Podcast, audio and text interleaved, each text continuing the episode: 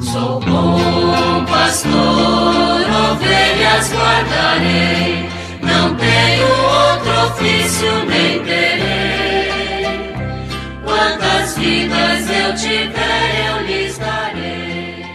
Muito bom dia, meus amados filhos e filhas, ouvintes de nossa querida Rádio Olinda. Nós estamos estudando o texto base da campanha da fraternidade deste ano. Fraternidade e Educação, cujo lema é Fala com sabedoria, ensina com amor. Provérbios 31, 26. Nos últimos programas, nós estamos comentando o texto do Evangelho de São João, 8, 11, que fala daquela passagem do Evangelho em que Jesus é colocado diante de uma situação de uma mulher que cometeu adultério. Ele então é chamado a fazer aquele julgamento. Jesus então é, toma atitudes sábias para apresentar de fato a justiça que vem de Deus. E o texto de hoje continua comentando o evangelho que citamos. Do outro lado está Jesus. Não só livra a mulher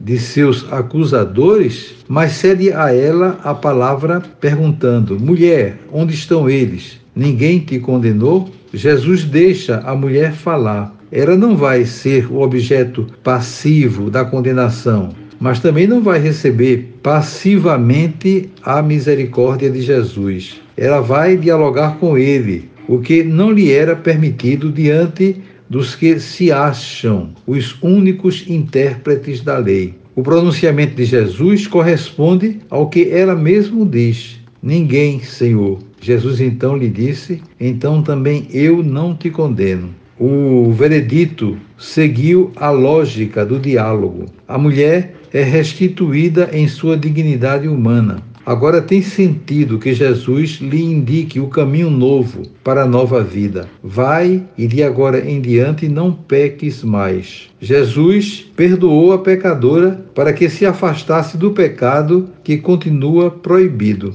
O perdão torna a mulher livre para não mais pecar. É a misericórdia que abre as portas para uma vida nova. A lei, a Torá, era para os judeus o que nós chamamos de educação. São Paulo diz que a lei foi para ele como um pedagogo, uma educadora. Naquele tempo, os pedagogos educavam principalmente através do castigo, da punição. Na história da mulher adúltera, opõem-se duas pedagogias, duas formas de educar. A daqueles que se restringem ao que está escrito, sem levar em conta a pessoa e suas circunstâncias, e daqueles que olham para a pessoa com sabedoria e com amor, como fez Jesus. O que está escrito é importante, mas a forma de ler o que está escrito é decisiva para avançar no caminho da vida. No cenário da educação judaica, iluminada pela pedagogia de Jesus, há que se perguntar sobre qual é a imagem ideal do homem a ser atingida. É muito mais que uma imagem ideal de homem religioso, mas a imagem do próprio Deus. Considerando toda a sua pedagogia salvadora, sua orientação sempre presente na jornada humana, sua justiça e misericórdia, Deus é o modelo de humanidade possível, pois nos cria a sua imagem e semelhança, fazendo-se também protótipo de educador. Pedras na mão, ódio nos olhos, ouvidos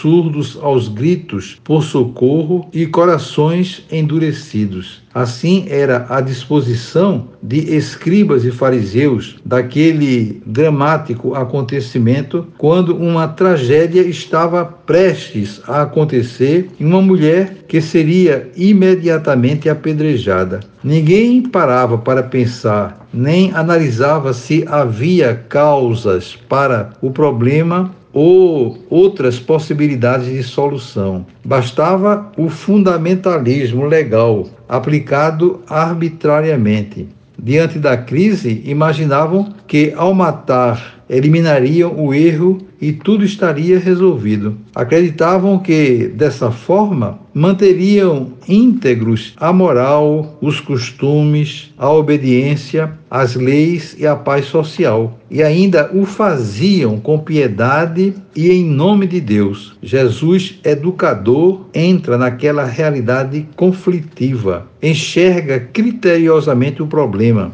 escuta e sente o pavor daquela mulher e os argumentos dos seus justiceiros. Jesus não polemiza, não acirra ânimos, não pensa o problema de modo isolado. Antes, procura escutar em silêncio o que dizem. Depois, em diálogo, conduz pedagogicamente todas as partes envolvidas para que sintam e reflitam sobre as fragilidades humanas, às quais todos estão sujeitos. Quando todos aprendem a complexidade da própria situação em que estão envolvidos, as atitudes e as realidades se transformam.